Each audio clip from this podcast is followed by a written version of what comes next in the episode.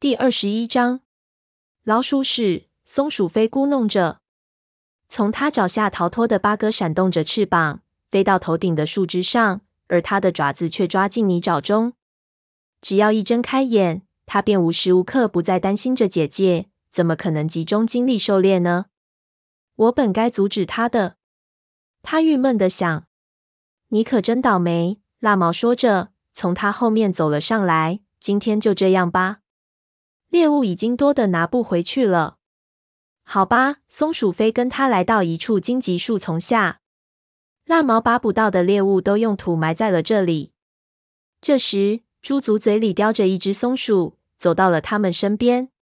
于是，狩猎队开始往营地的方向走去。好啦，蜡毛把猎物放在猎物堆上，低声对松鼠飞说：“叶池不会有事的。”他抛下了一切，怎么可能会没事？松鼠飞顶了一句。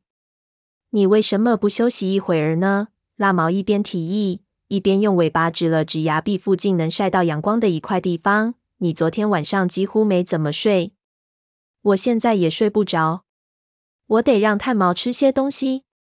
松鼠飞从猎物堆上叼起一只田鼠，穿过空地，朝乌衣巢穴走去。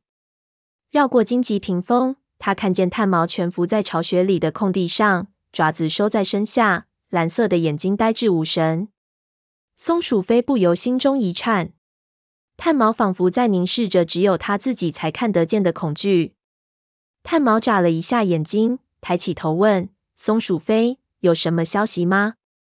关于夜池的吗？”松鼠飞把田鼠放在炭毛的面前：“没有，什么消息都没有。我给你带了一些吃的。”巫医把头扭开说：“谢谢。”但是我不饿，你必须吃点东西。”松鼠飞着急的说道。他不知道炭毛是不是因为叶池的消失而自责，但炭毛看起来既没有了勇气，也没有了活力。现在叶池不在了，我们比以往更需要你。”松鼠飞说道。炭毛长叹一口气说：“可是我失败了，彻底失败了。这不是你的错。”说着。松鼠飞挤到炭毛身边窄窄的缝隙中，想紧贴着炭毛的身体安慰他：“你是一位伟大的巫医，真不敢想象雷族没了你会怎么样。”炭毛的目光在松鼠飞身上打量着，松鼠飞觉得自己马上要被他深邃的眼神给淹没了。炭毛似乎想要向松鼠飞敞开心扉，但最后却说道：“我真希望一切都没有改变，现在不会变。”将来也不会，叶池会回来的。我们必须相信这一点。炭毛摇摇头，闭上了眼睛。松鼠飞伸出一只爪子，把田鼠往炭毛跟前推了推，说：“好了，吃点东西吧，这样你会感觉好些。”炭毛犹豫了一下，低头嗅了嗅猎物。松鼠飞，你能去看看立伟吗？过了一会儿，炭毛说道：“我很担心他。”你知道，他和叶池一直是非常要好的朋友。立伟知道了，因为临近产期，立伟整天不离育婴室半步。不知道这个消息也是很有可能的。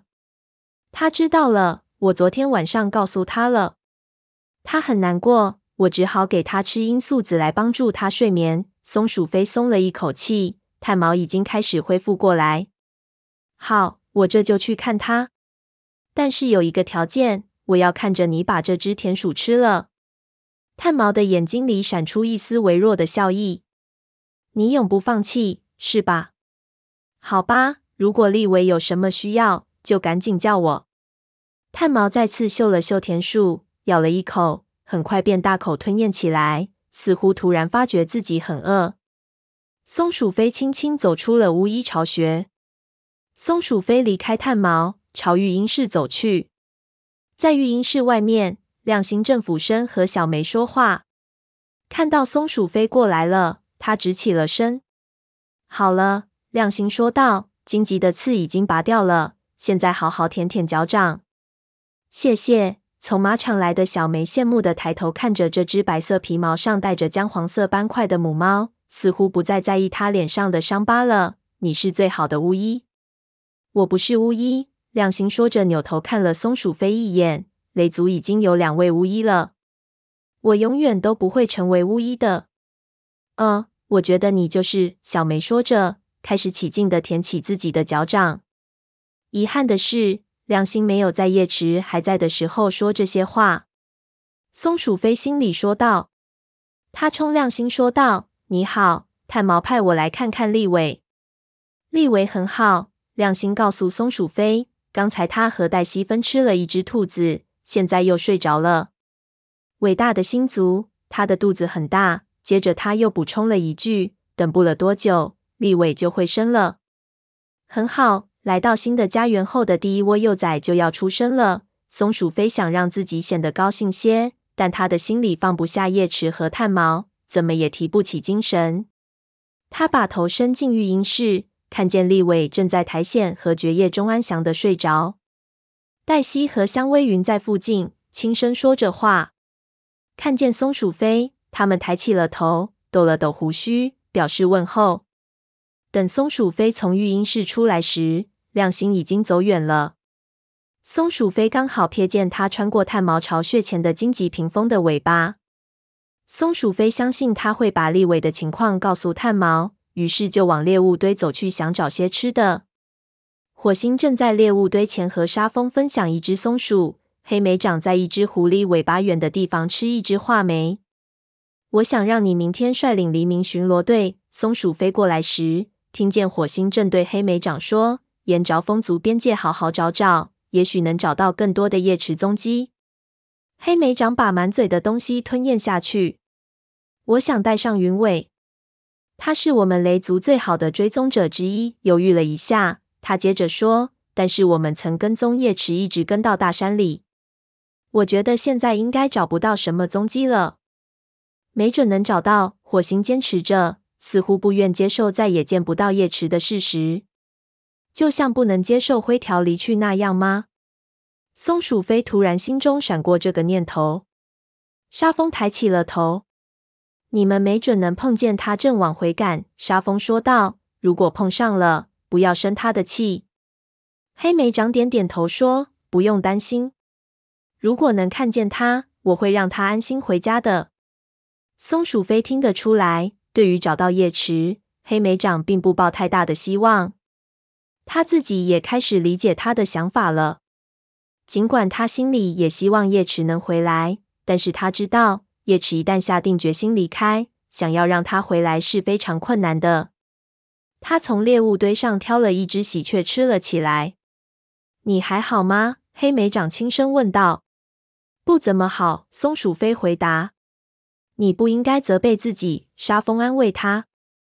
可这就是我的错。松鼠飞所有的担心倾泻而出，他努力控制着，才没有像个迷路的幼崽那样痛哭起来。我明明知道叶池老是晚上出去，却没有阻止他。火星俯下身，安慰的舔着他的耳朵说：“我们本来都应该知道他有心事。”是的，黑莓长突然插嘴道：“如果你阻止了他。”或许只会让他走得更快。没有猫能预料到这件事。他的目光越过松鼠飞，投向营地入口。蜡毛和他的学徒刚刚从那里出现，他们朝猎物堆走过来。黑莓长吃完猎物，用舌头舔着爪子，不等淡灰色公猫走到跟前，就踱步走开了。干得好！他们靠近猎物堆时，蜡毛对画爪说：“给长老们送些猎物。”你这一天的训练就算结束了。画爪从猎物堆上叼起几只猎物，飞快地跑过空地。蜡毛则过来找松鼠飞。火星和沙蜂站起身，让他们俩独自带着。我刚才训练话找去了。蜡毛告诉松鼠飞，他学得很快。很好，松鼠飞应道。蜡毛这个老师当得很顺利。他努力想表现出高兴的样子。你看起来很累。蜡毛用鼻子蹭了蹭他的耳朵，趁这会儿你休息一下，不要再和我争辩了。松鼠飞觉得好像有蚂蚁在身上，他最怕的就是躺着却睡不着。但是看见蜡毛眼里的关切，他不由叹口气，屈服了。于是吃完猎物后，他走到荆棘围篱边有阳光的角落里，舒展四肢，侧身躺下，让阳光照透皮毛。蜡毛蜷伏在他的旁边。抚慰地舔着他的肩膀。尽管脑子里各种想法嗡嗡作响，但松鼠飞还是慢慢进入了梦乡。但是那种嗡嗡声越来越大，朦胧中，他觉得这个声音并不是来自脑中。一阵低沉的轰隆隆的咆哮声正从树林里传来。松鼠飞烦躁的抬起头问：“星族啊，那到底是什么声音？”他的话还没有说完，就听见空地外面传来一只猫惊恐的哀嚎。随着荆棘一阵猛烈摇动，白爪连滚带爬从通道入口钻了出来。他的耳朵紧紧贴着脑袋，一双真的溜圆的眼睛里满是恐惧。他的身后，绝毛紧紧跟着。松鼠飞连忙跳了起来，咆哮声越来越清晰，那是很多动物的怒吼和嚎叫。那个声音越来越大，最后响彻整座森林。接着传来树枝断裂的咔嚓声，好像有什么东西踩踏着入口处的荆棘屏障，闯进了石头山谷。突然，松鼠飞看见一个庞大的身躯在树枝间快速穿行着，在太阳余晖的映照下。他看见一个硕大的脑袋，脑袋上的嘴巴窄窄的，还带着条纹。这个家伙有着宽宽的强壮肩膀，还有钝钝的爪子。欢！松鼠飞大叫起来。雷族猫从空地四周跑过来。火星从它位于高石台的巢穴里探出身，沿着落石堆冲了下来。黑莓掌也从武士巢穴里冲出来，后面紧跟着沙风和云尾。炭毛和亮星从巫医巢穴前的荆棘屏风里钻了出来，亮星的那只好眼睛眯了起来，冲着入侵者不住怒吼着。那只獾冲过荆棘屏障后停了下来，来回摆动着脑袋，发亮的小眼睛扫视着空地。松鼠飞正要扑上去，却听见更多踩踏的声音，不由吓得僵在了原地。又有獾强行闯入了营地，踩踏荆棘丛时，就如同踩踏草丛一般。它们的数量很多，多的松鼠飞都数不过来了。一声似乎是所有獾一起从喉咙里发出的咆哮过后，它们开始往前冲去。很快，山谷里到处都是大张着的嘴巴和舞动的爪子。松鼠飞瞥见雨须被抓住一条腿，扔到半空中，随着“咚”的一声，雨须落在了一只狐狸身长之外的地方，再也没有起来。突然，一张带着条纹的脸出现在松鼠飞的面前，他连忙后退，一直退到一片荆棘丛前。他嘴里嘶吼着，挥出两只前掌。獾的臭气刺得他的喉咙一阵刺痛。滚开，否则我就把你的皮扒下来！他厉声说道。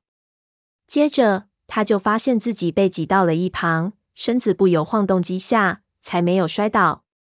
只见一个淡灰色的身影快速从自己旁边闪过，蜡毛横到了他和獾之间。我能照顾好自己，松鼠飞低声吼道。可是蜡毛已经扑了上去，爪子狠狠地抓进入侵者的身体，牙紧紧地咬住对方的耳朵。那只獾凄厉地吼叫一声，来回晃着脑袋，想把蜡毛甩下来。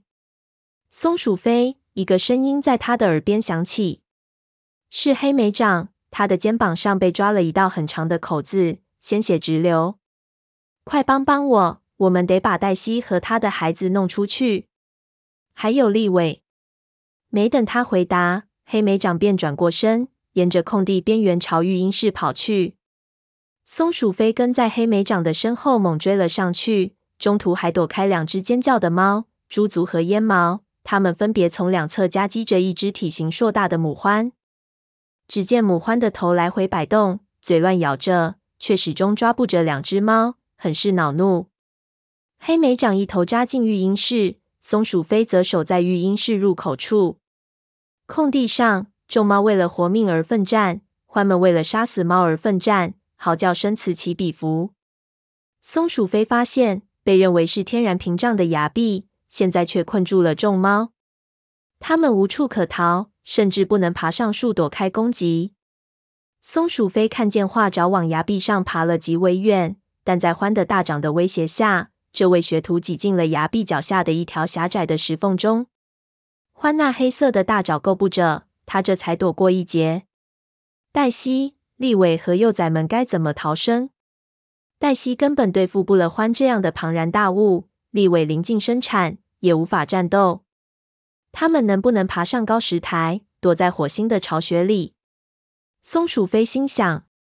但是他们能顺着落石堆非常轻松的爬上去，獾也能够。所以，如果爬进火星的巢穴，很有可能让他们困在上面。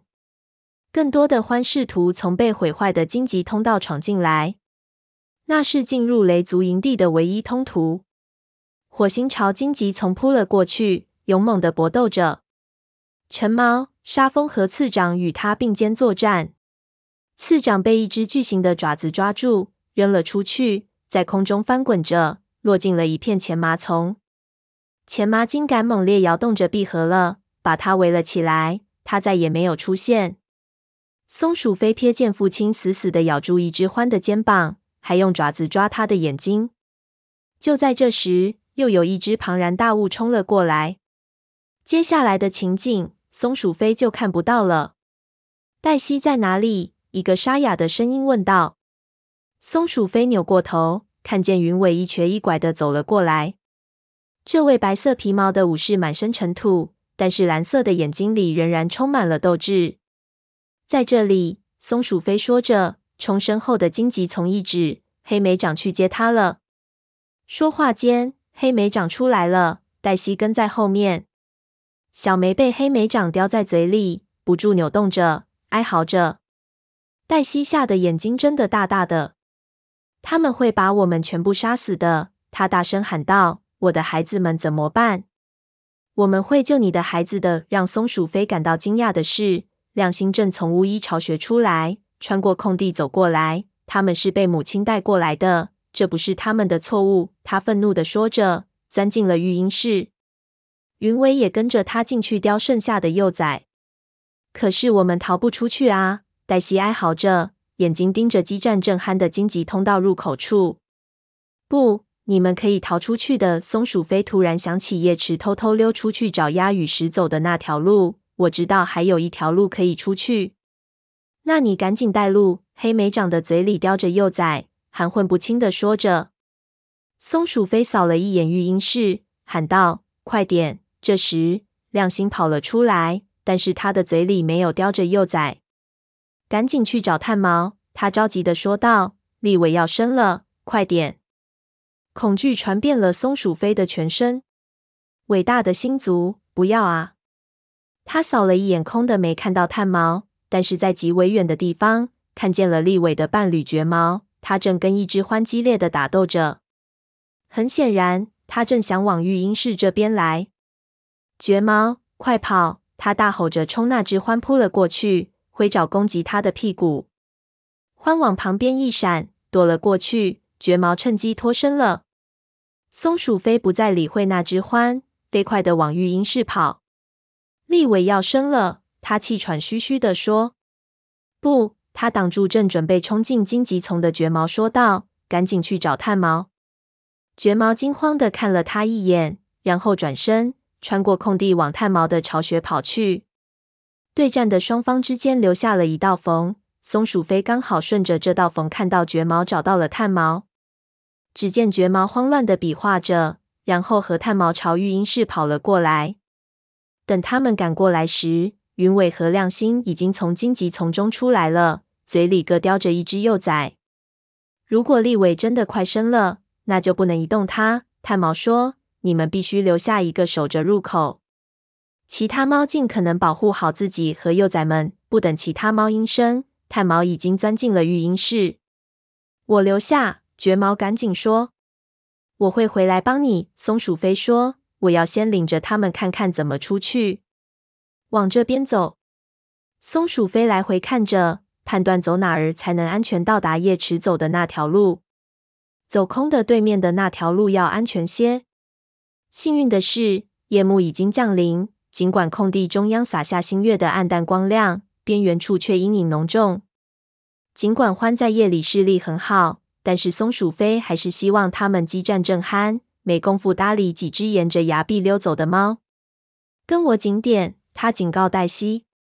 他沿着山谷的边缘前行，尽可能躲在荆棘丛和蕨丛的下面。他听见身后黛西因受惊吓而急促起来的呼吸声。以及黛西身后的幼崽们微弱的叫声。不远处，交战双方的怒吼声、尖叫声几乎盖住了幼崽的声音。发生什么事了？小鼠害怕的问道：“那些响声是怎么回事啊？”“就是啊，为什么要叼着我们？”小梅也抱怨连连。“我已经长大了，可以自己走路。叼着你们，是因为这些獾很大，很笨重。”黛西回头给他们说道：“在黑暗中，他们或许会踩上你们。”在孩子面前，他把自己的恐惧隐藏了起来，这不由让松鼠飞生出一丝敬意。要是有獾踩住我，我就咬他。小珍吹起牛来。你不会有机会的，他的母亲说。现在不要说话，不要扭动，这样我们很快就安全了。说这话时，他看着松鼠飞的眼睛，似乎在暗示他不要反驳。一只笨重的獾缓缓地走过，吓得他们赶紧贴到崖壁上。这只獾愤怒地咆哮着，想把趴在他肩膀上抓扯他耳朵的次长给甩下来。经过长老巢穴所在的榛子林时，松鼠飞看见鼠毛正蹲伏在一片树枝下面，利爪弹出，眼睛里喷射着怒火。他的身后是金花和长尾。跟我来，松鼠飞轻声喊道：“我知道一条上崖壁的路。”鼠毛摇摇头。一只盲眼的猫爬过了崖壁，说着，他扫了长尾一眼。“你们赶紧走吧。”长尾对他们说，“要是有獾过来。”我还可以用爪子抓它们。鼠毛冲他嘶嘶叫道：“我们不会丢下你的，不要再说了。”松鼠飞没有时间和他们争论。身旁的黛西吓得直发抖，几乎控制不住自己的慌张。黑莓长、云尾和亮星已经赶了上来，嘴里叼着幼崽，正不安地移动着。